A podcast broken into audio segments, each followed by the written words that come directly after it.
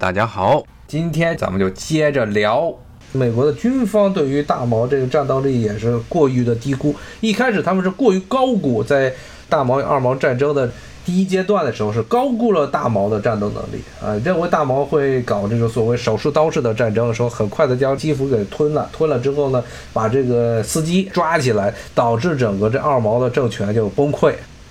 但是发现呢，其实最后这个二毛的战斗能力没有像美军想的那么糟糕啊。大毛的军队的执行力以及他投入的兵力也没有像美国想的那么好。所以呢，美国又由一个高估了大毛的战斗能力，变成了极度低估、鄙视大毛的战斗能力的这么一个阶段。特别从三月份、四月份、五月份，你就看当时，特别三月份、四月份的时候，美国当时的防长、国防部长就经常鼓吹，也说我们这个。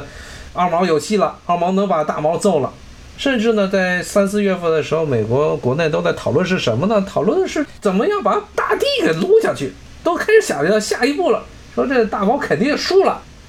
那么这个三四月份都开始讨论这件事情了，可以说想的特别美。结果后来发现战局并没有像这个美国人想的那样，说这大毛不堪一击，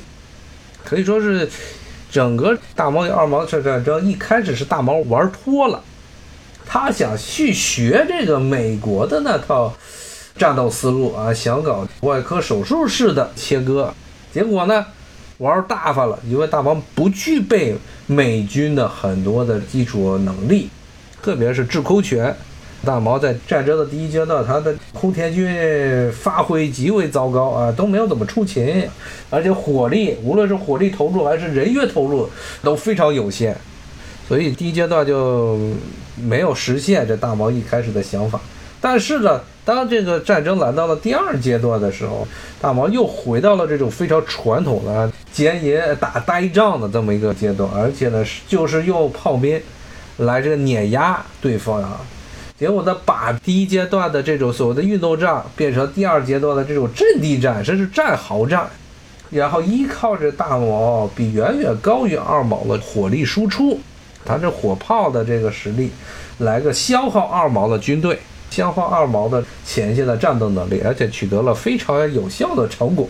现在基本上二毛他前线就处于每天挨炸的情况，大毛他也不跟你主动出击，就每天就拿炮轰你，然后轰轰轰轰一段时间，看哪儿这二毛快不行了，出现了一个豁口啊，就过去一下，过不去，像前两天在渡河的时候，顿巴斯这北方战线上渡河又没成功。没成功，没成功啊！接着炸。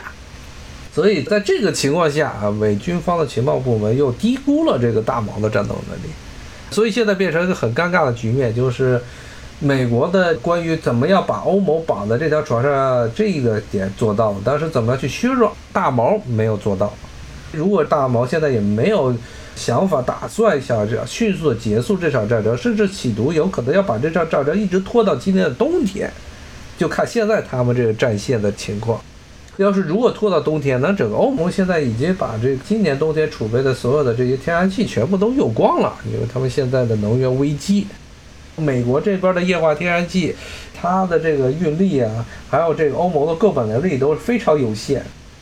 最便宜、最好使的还是大毛那边通过这输气管道过来的天然气。所以美国虽然前一段时间一直在鼓动啊，是吧？欧盟这边搞一个天然气限价，说得有一个天然气有一个上限，价格有上限。但欧盟就看现在欧洲的这些国家这情况，可能他们真的是制定不出来。哎，呦一制定了，你就看着冬天，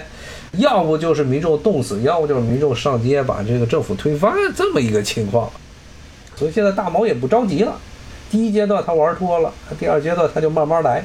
而且这个。大家要看这个俄国历史啊，包括苏联这历史啊，他最不担心的就是战争拖到了加时赛、延长赛，最不担心的就是用自己的庞大的体量啊来跟对方耗啊，就跟你耗。最不怕的就是这个东西。唯一的一次失败是一战，但是一战的时候，之所以德国奥匈帝国能够将俄国击败的原因，是因为当时俄国本来就是一个非常莫名其妙参加了一战。和二战的不一样，二战上德国入侵着苏联，苏联是打的卫国战争，但是一战的时候，这场战争很大程度上是沙皇俄国为了扩大自己在南斯拉夫，呃，就现在的巴尔干地区利益呢，德国去打仗，所以其实这个战争理由非常非常的愚蠢。在当时俄国的这种军事的实力和经济实力的情况下，要跟当时欧洲最强大的工业国德国去干，所以当时整个俄国没有这种战斗的意志，一战就失败了。二战呢，二战是保卫自己的国家。本次的这个大毛和二毛的战争，从某种角度来说，也是要因为当时苏联分裂的时候。各个加盟共和国的这些首脑们，为了尽快的将苏联的遗产给分掉，所以当时的这个边界线画的是非常的草率，就按照苏联时代的加盟共和国的这个边界来画的，结果导致了现在特别二毛这一边，这俄语区和乌克兰语区，他们之间东乌克兰和西乌克兰之间文化基因上的严重的不平衡关系，加上呢。二毛后来又走上了一条种族主义道路，强调这个所谓的大乌克兰，来剥夺这个讲俄语的人的权利。所以呢，对于那些俄国人来说，这场战争并不是一个简简单单的就是去法西斯化呀，什么去纳粹化呀，啊，更多的是要收复他们在苏联解体的时候留下的那些，解决当时留下来的一些后遗症，没有解决掉。OK，就是说这个俄国有西伯利亚。与西伯利亚比起来啊，要知道现在由于大毛的人口啊急剧的减少，所以呢，现在呢大毛更看重的是这乌克兰这边。俄国，俄国包括苏联时代，它的绝大部分的这些农业的输出的地区、农业产区都是位于乌克兰这一带。大毛在过去这一段时间，在备战，过去这八年备战之中。是扩大了自己的这本土的农业的生产力，特别是大毛一跃成为了世界最大的一个小麦的出口国。那西伯利亚绝大部分土地还是处于一个冻土森林这么一个没有办法耕种的状态。真正优秀最好的一片土地，无论是苏联时代、俄国时代，还是乌克兰这块儿。还是乌克兰这块，特别是东乌这一片啊，大家知道都是不仅是地上有黑土层啊，地下是有煤矿，而且整个工业区都在，而且河网密布，可以说是整个俄国，俄国它能崛起成为一个从一个边缘性的这么一个莫斯科公国崛起成欧洲一霸的一个最大的一个。本钱就是在于现在的乌克兰，现在特别是乌克兰东部地区这一块，要资源有资源，要人口有人口，要农业有农业，要工业有工业，要矿业有矿业。大毛缺了这个，还真的就不行，真的就是以前在二毛没有和大毛决裂之前。其实当时的时候啊，这个虽然是分了家啊，两国之间还是有一些的经贸往来的。但是现在呢，由于两国是变成了一个极端敌对的关系，所以说是大毛现在就开始真正的认真的去考虑要收复这些俄语区的土地了。过去这三个月的所谓第二阶段的这个战争之后啊，反而是大毛这边自信心也上来了。他们的这个参谋部甚至考虑的是第三阶段的时候是怎么样？是我们是先吃哈尔科夫啊，还是先吃敖德萨呀？变成这么一个情况了。可以说是他们对于顿巴斯这一带是志在必得，而且是吞了顿巴斯之后，下面是打哪一个大城？是敖德萨还是哈尔科夫？呃，听友说这个会不会重启核武？阿毛现在没有重启核武的可能性。一是他自己本国在苏联时代的那些核武器早就已经报销了，而且加上他们最大的核电站现在还是在大毛的手中控制着。唯一的可能性就是，呃，美国把这个核武器给弄到二毛了，但。他真的这么干，那后果啊，那就不是说二毛重启核武的事情了，那就是俄国要先发制人的事情了。因为你把这个核武器给弄到乌克兰境内的话，那大毛是完全可以侦查得到的，那可就不好玩了。那就不是说乌克兰的跟大毛打了，那前一段时间大毛的总参谋长说了。说如果这个俄国受到了核威胁，我们就要炸欧洲，而且炸的第一个地方就是伦敦。这句话说的就挺有意思的。那你们欧洲不是跟美国一起在北约跟我们大毛毛子为敌吗？我们要炸你们，但我们炸你们，首先炸哪？炸伦敦。为什么要选到伦敦呢？因为大毛知道啊，你要直接炸华盛顿，有可能会遭受这个美国的全面的核打击。这样的话大家吃不了兜着走。但如果你去炸柏林呀、炸巴黎呀，在这欧盟呢这些国家，其实大毛还不想彻底的断这些经贸关系，那炸谁好？那就炸那个到处煽风点火的那个啊，那就是英国了，英国的伦敦。当然，无论如何，你说真的到了那一步，后果也是不好想象的。后面会变成什么样的，真的谁也控制不了了。所以现在美国的情况是绝对不可能啊，在目前来说啊，除非是真的是哪一个美国的这个军队，如果哪天真的是不清楚，前一段时间他们犯的这些错误，顶多就是情报分析上的问题。那如果他们在这么一个很决定性的战略上的问题上出了严重的失误的话，那种几率还是比较小的。应该是比较小的，至少目前来说啊，在美国的政府的各级级结构中，可以说是脑子最清楚的。他不是说一直都记住脑子，当然相对而言脑子最清楚还是美国的军队、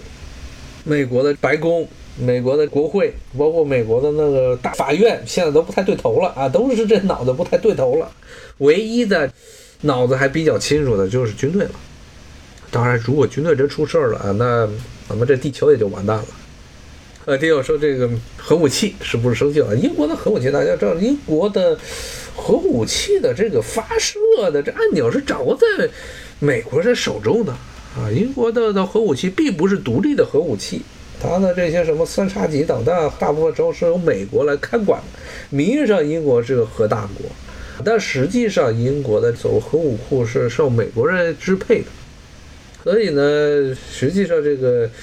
英国它就是在目前为止，尤其是到一九五零年代之后，特别是苏伊士运河危机之后，英国整个国家的国策就是把自己绑在美国，跟美国紧紧的绑定在一起，包括实际上是放弃了自己的核武器的自主权，它不是生锈的问题，而是你想发射，得先去找美国，美国让你打，你再打。所以在这种这种情况下呢，我知道。就像这个大毛，大毛打的这场战争，美国人低估了大毛的战斗的决心，以及低估了大毛扛过这个美国这么一套经济制裁组合拳的能力，所以导致现在的情况不是特别好。民主党这个旅党他们这一套的大战略，先把大毛给削了，削了大毛之后再来削中国，现在削大毛这一块就遇上了一个硬茬，这个削不动。而且削不动呢，你如果这个不赶紧把大毛削了的话，到了今年冬天，这些欧洲这些国家到时候都要反水。那可能美国现在目前刚刚实现的这么一个小目标，说把这些欧盟啊再绑到北约这个船上，啊这个小目标啊，可能就完蛋了。你的自己的小弟都跑了，你怎么去削去？那到时候欧盟都跑了，日本都跑了，谁来跟你一起玩？所以其实目前这种状况之下。特别是现在这个民主党执政的这个美国的对外政策之中啊，其实现在这场乌克兰的这场战争，大毛和二毛这场战争拖得越久，特别是要拖到今年冬天，冬天这欧洲人冻一大堆人被冻死，那后面就真的就没有心气再去跟美国一起玩了。目前美国的国内政治方面啊，所有的事情都是现在都是一个死结，通货膨胀，民主党肯定搞不定。现在是一个两难境地嘛，你要是不印钱，现在的疫情的情况下，加上中美的这种贸易上的现在一个混乱的状态，必然会导致这个美国国内经济啊，美国人的就业率的问题，美国人的这购买力的问题都要出现严重的问题。那你要是不印钱的话，也同样经济危机会出现，尤其现在泡沫又这么大，这根本的原因是因为现在美国产业的这个金融化极为严重，泡沫化太过严重。那它解决不了通货膨胀问题，解决不了。那堕胎呀、枪击呀，这些东西啊，都是老生常谈，更是从三十年前就没解决的问题，到今天是更不可能解决的。那东西是什么？就是一个慢性病，它不会马上要你命，那它就在这儿一直在恶心你，就是癞蛤蟆趴你脚上，它不咬你，它恶心你。他就一直是这样，他没办法解决这些问题。没办法解决问题的时候，那我们对于政客来说，他要表现出自己的执政能力，唯一能干的事情就来解决一些自己能够搞定的事情。那么很不幸的是，因为美国的这种全球的霸权的这么一个地位，导致其实美国在整那些海外的国际政治方面，他这个能干的事情要比在解决国内问题要手段多得多。因为国内你牵扯这个利益集团，牵扯这个阶级之间的对立，稍微搞不好就出乱子。那国际方面，他不需要管你这些所谓盟国，无论是盟国还是什么合作伙伴，还是敌对的国家、竞争对手啊，他不需要去担心你这些国家因为美国的哪些政策而造成了严重的恶果。至少对于美国这些当政的这些政客来说，所以他们在搞这些东西的时候，就更加能够下得去手。比如说这乌克兰二毛，心甘情愿的去为美国火中取栗啊，去跟大毛怼，打成这样还这么接着打，我看就下一步是不是要鼓动日韩？现在的问题啊，现在问题就出在这儿，因为这美国搞这大毛没搞定，而且使得这欧盟这边情况非常糟糕，是连带着连这个韩国和日本上个季度的这个经济表现也非常差劲。所以呢，现在呢，这日本、韩国啊，他有点害怕，但是你也不能排除美国霸王欲上弓。所以说实话，能够让特别是韩国，你要让他真的能脑子清醒下来。你看最近这段时间，无论是在日本海呀，包括这个东海舰队啊、零五五啊，包括零五四 D 啊，包括这个近期的这些超高音速导弹的这些试验呢、试射呢，包括新的航母的下水啊。其实都是在，都是在展现给那些美国的在亚洲地区或者按照某种角度来说，印太地区的这些盟友看的，脑子清楚点。要知道，在东亚地区，它的情况跟在欧洲地区还不一样。你欧洲地区啊，欧盟是经济上和这贸易上跟这俄国关系比较密切，但是在军事上一直两者之间有很多的对立关系，而且呢，俄国它的这个国力确实目前的这个俄国的国力是不能够支撑能够在欧洲打一次全面战争的，但是在东亚这一块情况是不一样，情况非常不一样。如果真的打起来啊，那个结果是可以预见到的。即便是现在都可以预见到后面的结果。现在美国国内有一派，特别像蓬佩奥这种前国务卿蓬佩奥，他们想的是晚打不如早打，想尽快的把东亚这边火给拱起来。呃，如果再晚几年的话，美国受到的损失更多。他们想的不是说不打仗，和平解决问题，而想着如果能早打的话，美国一样会受到严重的损失。但是呢，和美国再过上五六年再打这一仗呢，损失相比呢，现在打可能损失更少一点。他们现在有些人是这么一个想法，所以呢，要要解决，要说服这些人不去这么想，只能够靠秀肌肉，因为讲理你是没办法讲。就看现在欧盟，看现在美国，包括现在这个日本、韩国，现在的这种议会制的西方国家，现在都走着一条。那些政客们，一个是执政能力极度低下，然后意识形态开道，根本是一种典型的唯心主义的这个治国观。就我想的事情，它就能够实现，这就是现在欧美政客的一个普遍的这么个心态。我想的事情，我一呼百应。就美国啊，这种我一呼，你们这欧盟就要跟着我走，这就是美国现在的政客们的一个思想。包括印度也是这样。现在印度肯定不是中国的最大的对外的安全隐患，但它永远都是一个啊恶心的东西。咱们中国过去这二十年啊，对印度的它的这么一个分析，它的这么一个安全的判断有很大的偏差，导致了这个印度这些年对于在边界地区的挑衅非常严重，包括前一段时间这个中国的什么小米啊啊什么 vivo 啊。在印度那个可以说被印度政府给直接来关门，这种事情把生产线都弄过去了。当时印度想了之后，下一步就是他们那个信实集团，他们信实的老板，他们也开始搞这个手机，廉价手机。印度就是这么一个国家，印度人他们的经商的理念就是，我跟你做生意，让你赚了钱，就是我亏了。这个不光是在做生意，印度人跟打任何的这种国际关系交的，他们都是这么种心态。只要是你赚到了一点钱，那就是我亏了。他们整个这个谈判技巧中没有说什么互惠互利，印度人没有的，只有印度一家银。只要哪怕说你赚了十块钱，我赚了十块钱，他都印度人都认为自己亏了。印度人他们的整个谈判的理念就是要自己一家吃独食，他跟美国还不一样。美国至少他要有些，特别是在冷战那段时间还是讲妥协的啊。现在不怎么讲妥协了，由于这个冷战之后一家独大，觉得自己很牛，他不讲妥协。那印度这个是他们整个文化的基本根本就是。我跟你做生意，只要是你赚了钱，那是我亏了，没办法搞。前不久，他们那个发言人啊，在那儿把这穆罕默德穆斯林的大先知给骂了一通，说什么这个穆罕默德又娶这个娃娃亲，娶这个未成年女孩当这个妻子。当然了，这个其实印度教里也都是天天都是未成年的这小孩娶幼妻的一大堆。不知道他们为什么有这么一个自信，自己是这样，还去嘲笑穆斯林、穆斯林的先知。啊，我觉得这个按照现在印度对穆斯林，他们国内穆斯林的这种这种压迫呀，包括印度在这个克什米尔地区干的各种各样的骚操作呀，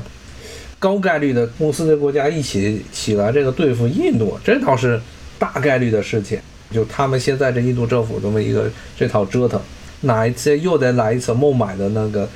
十几年前有次著名的这个孟买当时。泰姬大酒店的屠杀事件恐袭，而且我觉得这是就按目前这个莫迪政府的他们这一套大印度教政策，把这个穆斯林的拱火拱得太厉害了。而现在的情况就是，全世界都是一个比烂，不仅是比烂，而且大家都非常疯狂的年代。这个疯狂的年代，能够让大家冷静下来的东西，只有这手中的大棒，其他都不管用，其他真的都不管用。反正这就是现在的这个。全世界各国，特别是在被白左啊这个荼毒的这个舆论界造就出来的新一代的西方的这些年轻人和中年人，他们就是这样，你怎么办？他们生活在一个信息茧房之中。今天谢谢大家啊，谢谢大家收听，下回见了，拜拜。